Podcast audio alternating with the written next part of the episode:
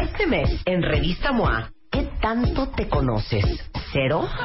¿Mazo? ¿Alguito? ¿Mucho? ¿O cañón? The Test Issue. 382 preguntas para que sepas cómo andas en fidelidad, inteligencia, neurosis, memoria, celos, liderazgo, salud, chamba, lana, la cama, fuerza, amor y mucho más. 136 páginas retacadas de preguntas, información e ideas para que te conozcas mejor. Una revista de Marta de Baile.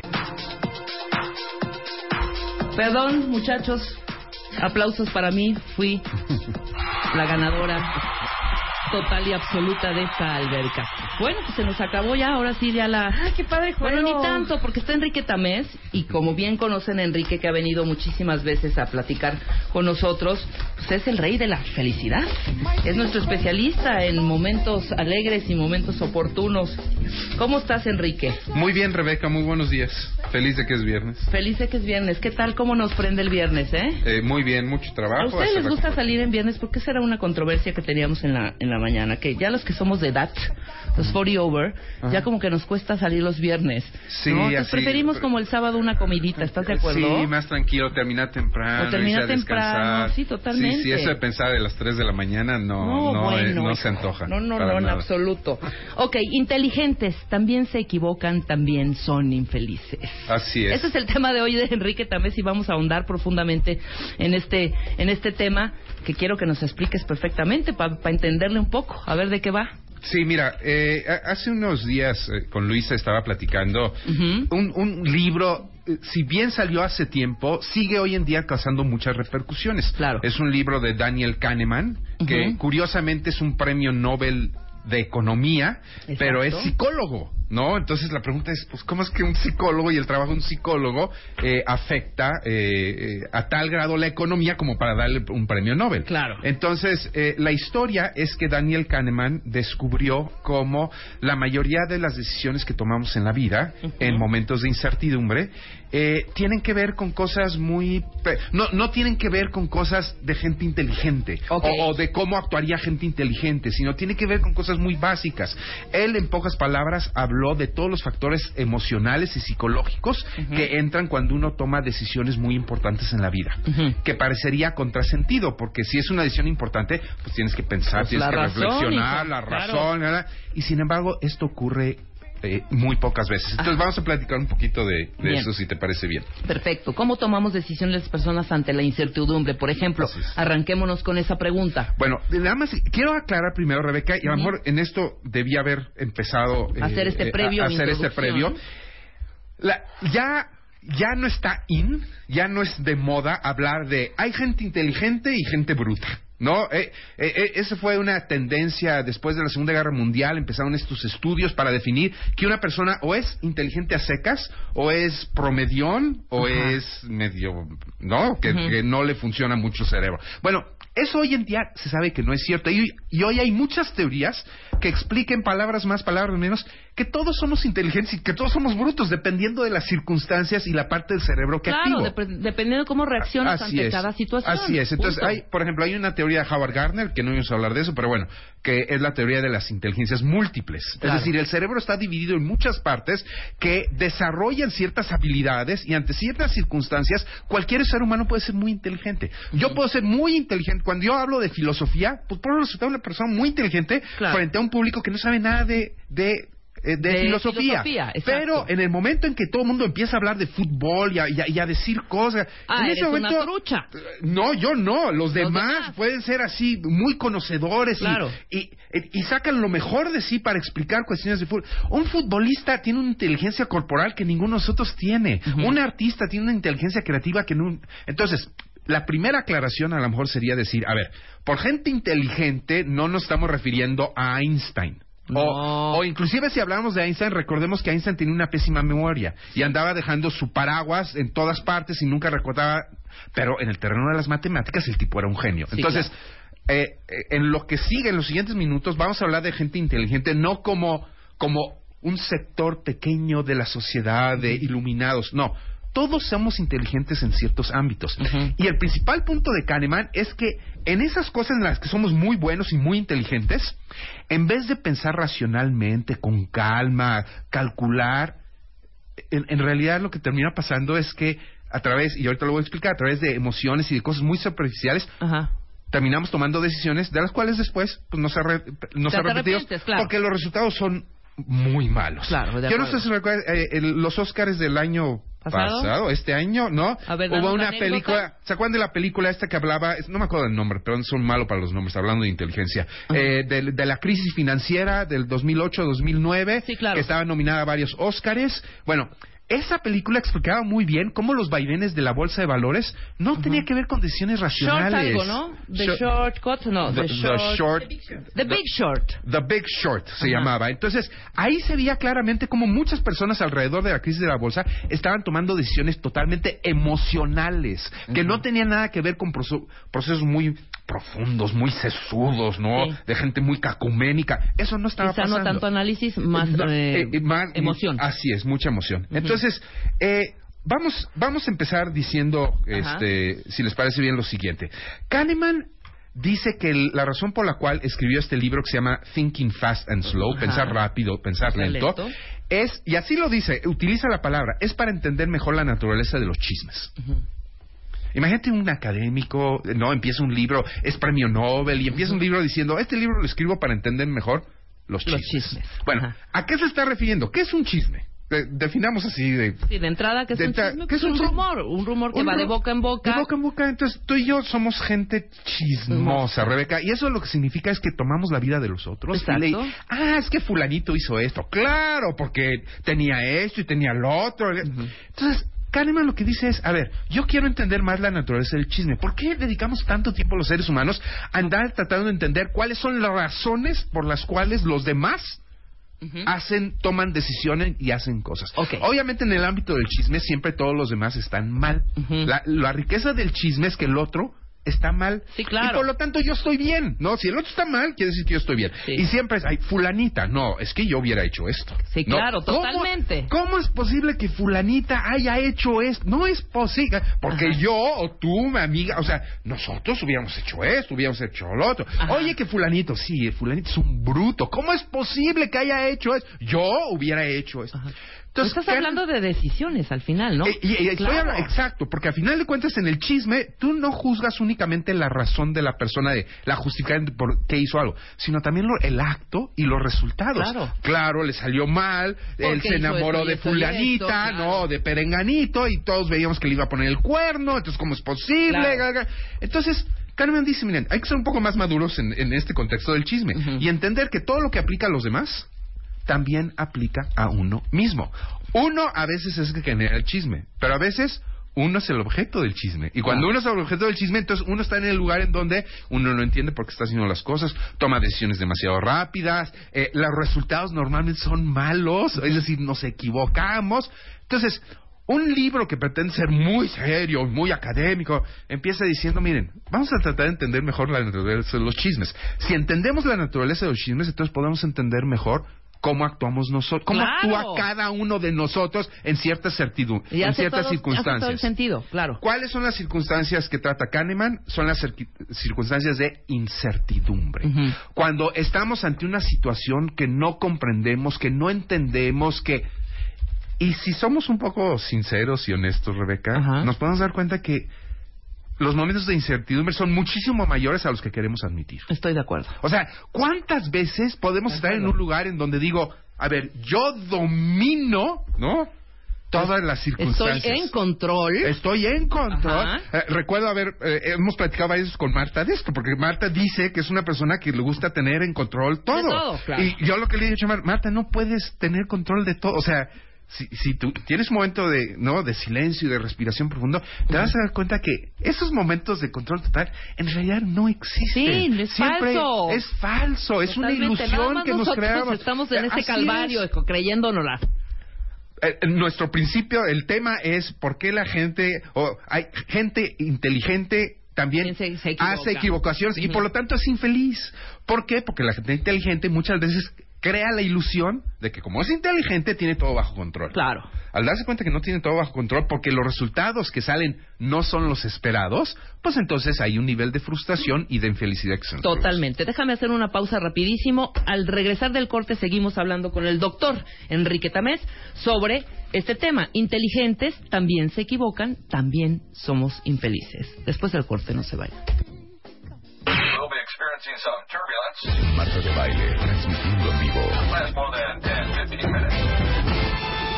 Temporada 11. 11. Back to life, back to reality. Ya estamos al aire. Onceava temporada. Desde hoy, tu único propósito es, es escuchar los días de 10 a 1 de la tarde a Marta de Baile. Nuevos temas, más especialistas, más música, mejores contenidos. Marta de Baile. W Radio.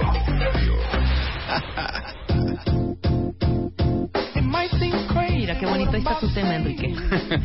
Enrique también está con nosotros. Es Él- buena rola, ¿eh? Es buena rola. Sí. Licenciado en Filosofía por la Universidad Intercontinental y por la Universidad Nacional Autónoma de México, maestro en Educación con especialidad en Humanidades por el Instituto Tecnológico y de Estudios Superiores de Monterrey, doctor en Innovación y Tecnología Educativa por el Tecnológico de Monterrey en programa conjunto con la Universidad de British Columbia. Qué bárbaro. Y eres director del Instituto de Ciencias de la Felicidad Tech Milenio.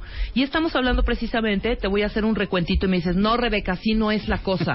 ¿No? Ok, todos somos inteligentes. Así es, en, en- en ciertos En aspectos y condiciones, así es. Hacemos Unos somos mejor más duchos en algunos, eh, en algunas eh, Aspectos. situaciones, aspectos de la vida y en otros estamos hundidos, ¿ok? Así así. Esto nos frustra si lo hacemos, si lo hacemos bien en algo, pero mal en otra cosa, nos vamos a equivocar, obviamente. Así es, así es. Total, eso da como resultado frustración y por lo tanto infelicidad. Entonces, los inteligentes nos frustramos, nos equivocamos y también somos infelices, ¿no? Sí, porque asumimos que una persona inteligente va a tomar la mayoría de las veces decisiones correctas. Exacto. Y al tomar decisiones correctas, pues van a dar resultados positivos, entonces por ejemplo, y por lo tanto va a ser muy feliz. Entonces, en teoría, sonaría que personas que somos inteligentes o que hacemos aquello en lo que somos muy buenos, por lo tanto somos personas felices. Y Kahneman va a demostrar exactamente lo contrario. Lo contrario, exacto. Ahorita en el corte hicimos una pregunta en Twitter que decía, díganos cuentavientes y pongan atención, en qué son súper duchos, en qué se creen súper inteligentes y en qué áreas para nada lo son. Por ejemplo, yo para hacer negocios soy una bruta. No, Por no te sale. Ajá. No, no más no me sale. Pero para otras cosas, para producir programas, soy muy buena. Sí, ¿no? sí, sí, Ok, sí. ahí está, ahí está el mío. Ve- Échenselos de ustedes, cuentavientes. A ver, dime, ¿vas a decir algo, Eh. Luisa? Bueno, eh, continuamos nosotros mientras que el cuentaviente, sí, hija, mientras el cuentaviente se va este, a, refrescando un poco. Venga. Entonces, Kahneman habla, de- él descubre a través de su investigación que el cerebro opera de dos maneras distintas, que él le llama dos sistemas. Hay dos sistemas por los cuales pensar. El sistema, vamos a llamarle así, el sistema rápido y el sistema lento. Ok. ¿ok? Eh, Y por eso el nombre, el nombre de su libro, Thinking Fast and Slow, pensar rápido y pensar lento. Entonces, el sistema uno es pensar rápido. ¿Qué significa pensar rápido? Bueno, pues, su mismo nombre lo indica. Piensas en automático, piensas eh, eh, con fre- frecuentemente rápido, emocionalmente, piensas por estereotipos. O sea, cuando yo me siento inteligente en una situación, lo que hago es pensar muy rápido, porque Claro. confío, por- porque, porque soy bueno en eso. La gente me lo ha dicho, yo lo siento así, me siento positivo en esa situación y por lo tanto normalmente utilizo mi- el sistema número uno cuando me siento inteligente. Claro, había por ahí, perdóname que te interrumpa rápidamente, una frase. La voy a decir textual porque es un Sí. poco grosería. Sí. Perdón. Que las mejores decisiones se tomaban con la- cuando terminabas tu frase diciendo a la chingada. Sí, ¿No? ya. Rápido, vámonos. Exacto, vámonos. Y así, ya. ¿Por qué? Porque lo que estás haciendo es confiar en tus procesos que ya tienes, Claro. en tu intuición, en que has estado en situaciones similares en donde han salido bien las cosas y por lo tanto, si lo vuelves a repetir, vas a tener el mismo resultado. Claro. Ok. Ahora, viene el sistema 2, que es el sistema lento.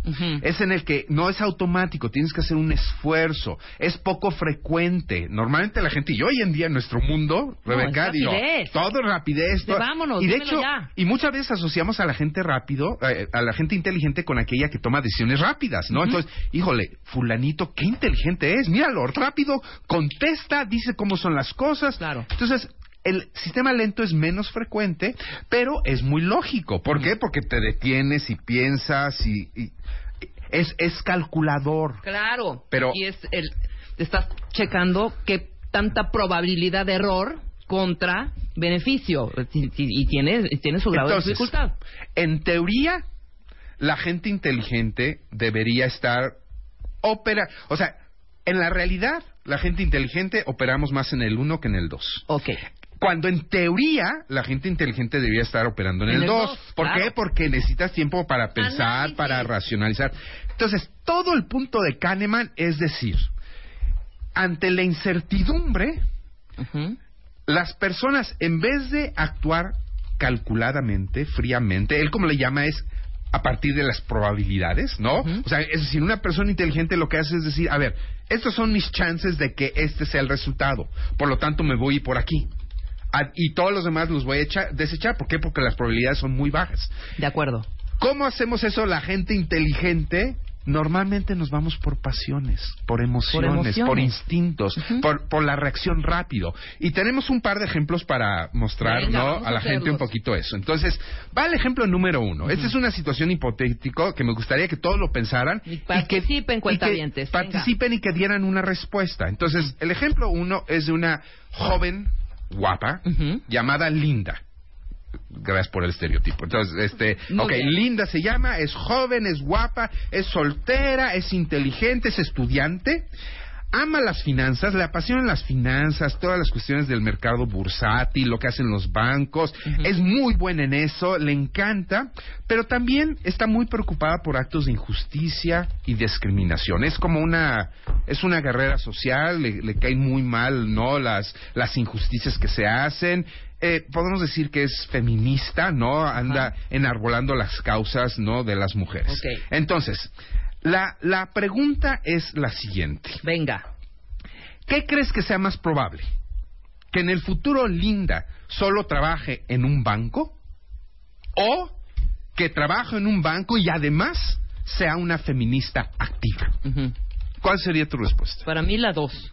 La dos. que trabaje y es más hasta me diría dejaba el banco y se dedicaba Eh, nada a- más a, la a- a ser- claro a ser activista feminista y a favor de los derechos humanos Ok. ¿Tú, Luisa, qué, qué, qué pensarías? De inmediato diría lo mismo. Ok. Diría por Eso es de inmediato, cosas, ¿eh? Por- por probable, probabilidad. Claro, es probable Ajá. que trabaje en un banco y además sea feminista y esté en estas causas de activismo Claro, social. y- Así es. Y, y si le preguntamos a, su ami- a sus amigos que la conocen y que la definen de esta manera, el 99% de las personas, y de verdad, el 99% de las personas diría, no, pues se ve muy claro, mira, es muy buena las finanzas, Ajá. le van a llover los trabajos, ¿no? Va a estar en el, va, va a estar en un buen banco, ganando posiciones, pero como la chava es una guerrera y siempre anda diciendo cosas, bueno, es entendible que en su tiempo libre, También su- se ¿no? dedique Pues a también la se va a parte- dedicar a la parte, ¿no? De, va a hacer su lucha social, ¿no? Va, Su va a buscar su activismo su de ella. activismo social. Ajá. Este, no sé si hay tiempo ya A ver, para, sí, claro. si alguien ya ¿Qué- qué contestó, nos vamos ¿Qué ya a Muchas, la respuesta. casi todas las personas consta- mandaron- nos mandaron 18 tweets que dicen es muy probable que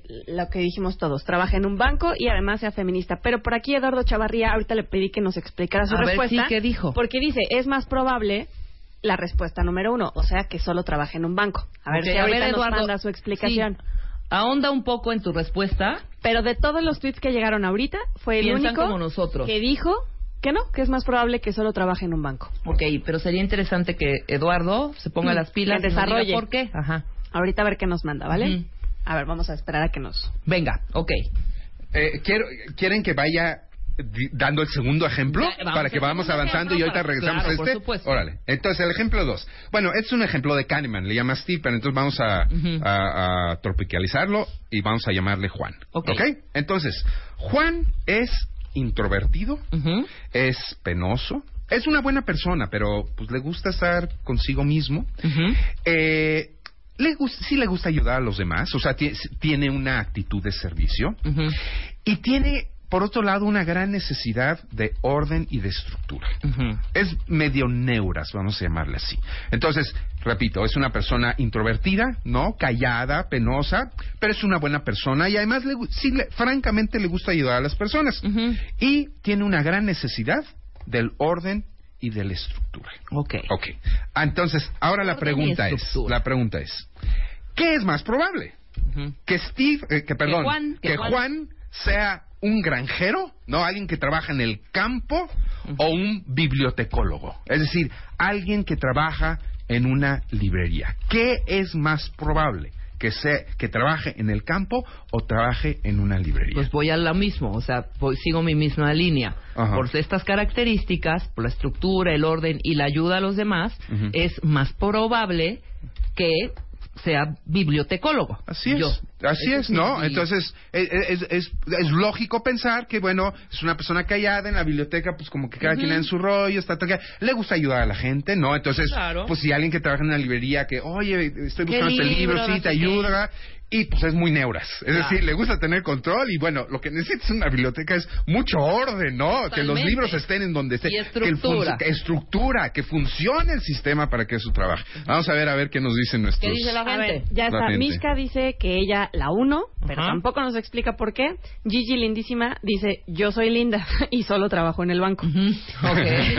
Este, todos dicen que trabaja en el banco y es feminista. Eh, dice el Faba, la respuesta es A. Con el paso del tiempo las personas se ven inmersas en sus obligaciones. Me pasó algo parecido. O sea, ella cree que con el tiempo, Linda, aunque hoy tenga esta pasión por ayudar y tal, con el tiempo se va a dedicar más a esa pasión que tiene por ¿Cómo su se llama? trabajo. ¿Ella? El Faba. El Faba. Aquí. El. El Faba. Eh, Ana Bautista respondiendo al problema de Juan. eh, Dice ella que, en, el campo, Pero, pero sí Que desarrollen desarrollen. un poquito para saber. que Exacto. desarrollen para medir sus es. respuestas. A ver, Eh, ¿qué más hay? dice, eh, bueno, Mish, que ya lo leímos. Eh, a ver, aguántenme. Ujú. Dice Tere, yo también me voy por la respuesta B, pero no me están diciendo por qué. Dice, a ver, Cat de Cat dice, solo en el banco. La misma presión, cantidad de trabajo e intereses de la empresa. Le va a quedar poco tiempo para otra cosa.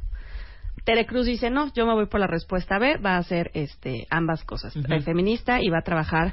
Luego dice Jack, yo creo que la B va a, ser, va a trabajar en un banco, pero le va a dedicar más tiempo a ser feminista. Tampoco nos dice por qué ella cree eso. O sea, la mayor, la tendencia de, de todos, los que Así estamos es. acá y los que estamos... Eh, que va haciendo las dos, que va a hacer las dos cosas, que linda va a hacer las dos Exactamente, cosas. que linda. Y e- e inclusive en la de Juan, en la de Juan, al contrario, ahí sí estoy viendo mucho, en el campo, en el campo, en la granja. Pero hay que saber por qué, nada más. Claro. ¿no? Así es. A ver, dice eh, Daniel, va a ser un granjero, ahí ayuda a la naturaleza, ordena a los animalitos, etcétera. Sí, también, también los animales También, necesitan orden, ¿eh? Luego dice Mishka, la uno porque es más probable que sea exitosa en la banca que siendo activista. Ajá. Ujú. La opción dos es eh, la de wishful thinking.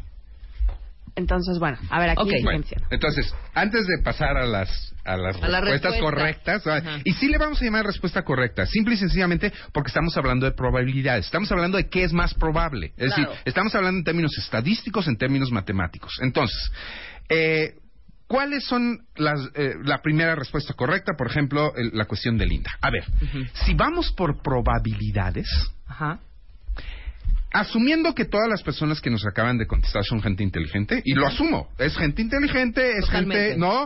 Eh, eh, eh, entonces, asumiendo que es gente inteligente, lo que la mayoría de la gente está contestando, lo está contestando de acuerdo a sus emociones, lo está contestando de acuerdo a su experiencia, Claro. Le- le- le está, o sea, eh, eh, está poniendo en, no está poniendo enfrente un proceso para llegar a un con- una conclusión, está diciendo así, no, a ver, a mí me suena esto, A mí me late. a mí me late eso. ¿No? ¿Cuál es la respuesta? Lo más seguro, lo más probable, esa es la pregunta, es que Linda si- eh, termine siendo una trabajando en un banco. Punto. Ujú. ¿Por qué? Porque es una cuestión de probabilidades. El hecho de que esté haciendo una cosa o dos cosas, ¿qué es más probable? ¿Que esté haciendo uno o que esté haciendo dos? Una. Una, O que esté claro. haciendo tres, o que esté haciendo ocho. Que haga una, claro. Que haga una es lo más probable. Entonces, Claro. esto no tiene nada que ver con experiencia, esto no tiene que ver nada con... Tiene que ver simple y sencillamente con el hecho de que una persona haciendo una cosa es más probable a que esté haciendo dos cosas. Claro, aquí dice Víctor, de Linda no hay información suficiente, no sabemos si tiene la necesidad de trabajar o es acomodada para ser activista. Y es lo mismo, ya sería otra clasificación Otra que que clasificación, claro. Una bancaria Tienes toda la activista razón. Tiene pero, pero sí hay suficiente eh, eh, información.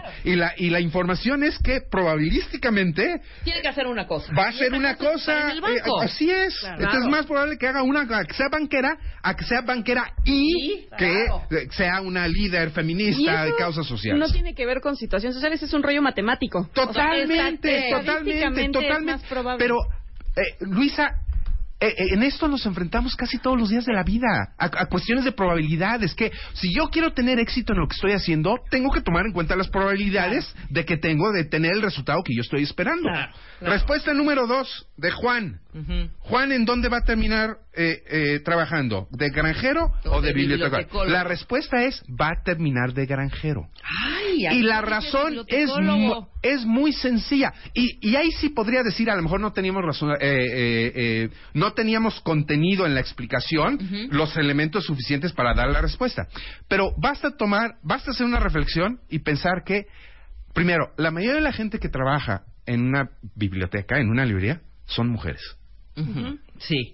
Segundo, la mayoría de la gente que trabaja en el campo Son hombres. son hombres. Claro, claro. Y al menos tenemos la estadística en Estados Unidos, que es en la que se va hasta Kahneman, pero no, yo no pensaría que fuera muy diferente en México. Ajá. Hay 20, hay- por cada 20 hombres trabajando en el campo que hay, hay un hombre trabajando en una biblioteca en los Estados Unidos. Claro. 20 a 1. Claro.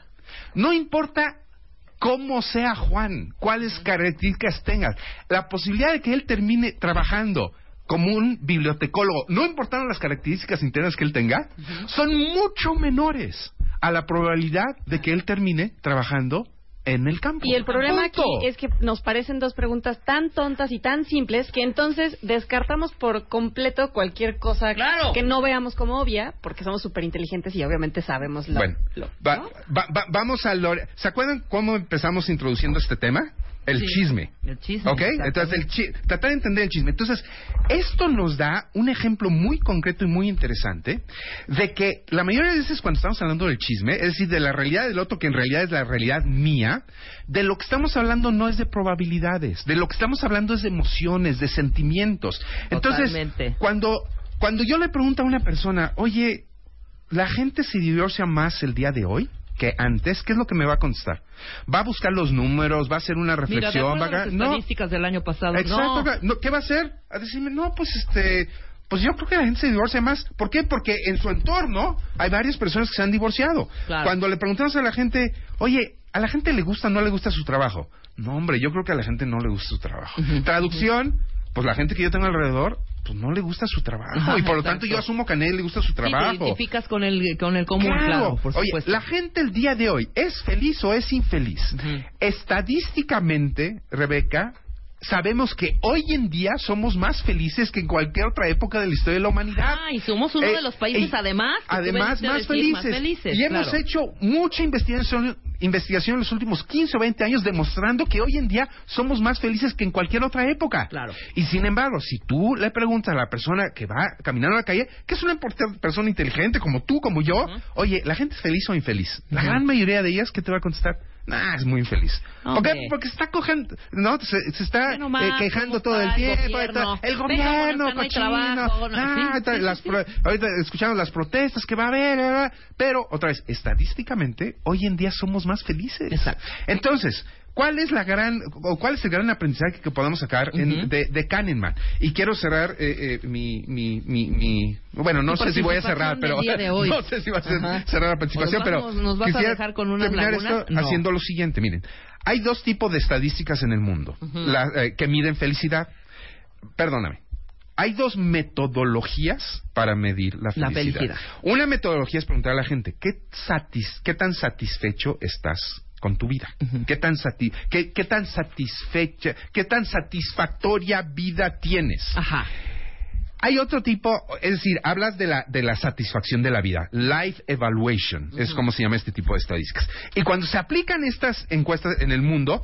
¿quiénes son los, los países más felices? Pues me imagino los, pues, primer- los del primer mundo. Exacto, entonces Islandia, Dinamarca, Noruega, Canadá, todos ellos son los que sienten mayor satisfacción en la vida. Pero no necesariamente los más felices. Bueno, en esos términos sí, Sí. porque yo me siento y digo, a ver, ¿cómo me ha ido en la vida? No, pues me ha ido bien, o sea, tengo trabajo, tengo seguridad social a mi alrededor, vivo en un país desarrollado, sofisticado, tengo tiempo de ver la tele, de salir a bailar, de cenar. Pues sí, te- tengo una satisfacción muy alta en mi vida. Ok. Ahora bien, hay otro tipo de encuestas, en donde no te pregunta qué tan satisfecho estás en la vida, sino más bien, a ver, el día de hoy, Rebeca. ¿cuántas veces te has reído? Uy. No las puedo contar porque sí varias veces. ¿Cuán- eh, ¿Cuántas veces has tenido la oportunidad de tener una relación positiva? O sea, que estás intercambiando algo con alguien y, y que te hace sentir bien. Más ¿no? buenas que malas. que malas. Ok. Si hacemos este tipo de encuestas, es decir, sobre no sobre evaluación de la vida, sino sobre experiencias, se llama Experience Life, ¿no? O sea, preguntas sobre, a ver, ¿cuántas veces estás riendo, interactuando? Eh, eh, eh, ¿Has platicado con tu amigo, con tu pareja? Cuando no le preguntas sobre una evaluación, sino qué es lo que estás eh, experimentando, Ajá. fíjate cómo cambió. ¿Te La- acuerdas de la los respuesta de los países. Entonces, los países. Número uno, Paraguay. Wow. Número dos, Guatemala. Número tres, Honduras. Número cuatro, Uzbekistán, Ecuador, El Salvador, Indonesia, Uruguay, Colombia. Es decir, Claro. de la lista de diez, ocho de ellos son países latinoamericanos. Ajá. Es Sí, interesante. sí, sí, sí. México no está en los 10, pero anda muy cerca. Ahorita no recuerdo el número, pero anda también en un nivel muy alto. Claro. Entonces, cuando yo, tú le preguntas a la gente, y esto es bien importante porque al final de cuentas la felicidad depende mucho de cómo se sienta uno. Sí, por Es decir, ¿qué supuesto. tanto eso? Entonces, cuando tú le preguntas a un mexicano, oye, evalúame tu vida. Ah, está del carajo. Pero si tú le preguntas, oye, a ver, ¿cuántas veces te reíste el día de hoy? No, pues un chingo. Claro. Oye, claro. que, y, oye, que- y con tus cuates, no, hombre, me la paso bomba. Oye, el partido de fútbol, no, el partido de fútbol. O sea, toda esta idea de la fiesta, ¿no? Que es un estereotipo al final de cuentas. Pero esta manera de llevarse la vida de una manera diferente, de repente los países latinoamericanos salen con niveles de Mucho más satisfacción altos. Muchísimo más que alto. un Islandia, que un Finlandia, Eh, que un eh, Holanda, que un que por cierto tienen los rankings más altos Más de altos de- suicidio en Además, el planeta. claro. Entonces, ¿cómo- Kahneman ayuda a explicar, ¿no? Estas diferencias porque una cosa estar experimentando lo que estás haciendo de manera muy rápida e intensa. Esto, los países de la primera lista son más eficientes, son países más eficientes. Claro. Que en la segunda lista lo que estamos viendo es países que están más ocupados en el aquí, en el ahora, y que mediante otra pregunta, pues parecen ser eh, países más felices. Exactamente. Qué maravilla, mi querido Enrique Tamés. Siempre es un placer tenerte con nosotros. Hoy aprendimos algo más. ¿En dónde te pueden localizar, buscar más de ti, bibliografías, etcétera, etcétera? Ah, Danos eh, tus redes. lo, lo más fácil es de mi, eh, mi Twitter, que es Enrique Tamés. Perfecto. Eh, pero también mi, mi correo, si lo quieren por ahí, enrique.tamés, Ujú. con S, Tamés, porque hay muchos con Z, arroba tecmilenio.mx. Y está el Instituto de Ciencias de la Felicidad. Si le googlean Instituto de Ciencias de la Felicidad, ahí aparece la dirección de la página del, del, del, del instituto que está dentro de la Universidad Tecmilenio. Maravilloso. Nos vemos a la próxima, que seguramente será en unos Pronto. 15 días. más. Perfecto, muy ¿Vale? bien. Muchas gracias. Nosotros hacemos una pausa, cuentavientes, ya regresamos.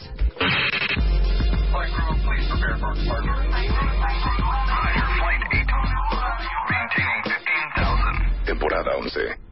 Este mes, en Revista MOA, ¿qué tanto te conoces? ¿Cero? ¿Mazo? ¿Alguito? ¿Mucho? ¿O cañón? The Test Issue. 382 preguntas para que sepas cómo andas en fidelidad, inteligencia, neurosis, memoria, celos, liderazgo, salud, chamba, lana, la cama, fuerza, amor y mucho más. 136 páginas retacadas de preguntas, información e ideas para que te conozcas mejor. Una revista de Marta de Baile.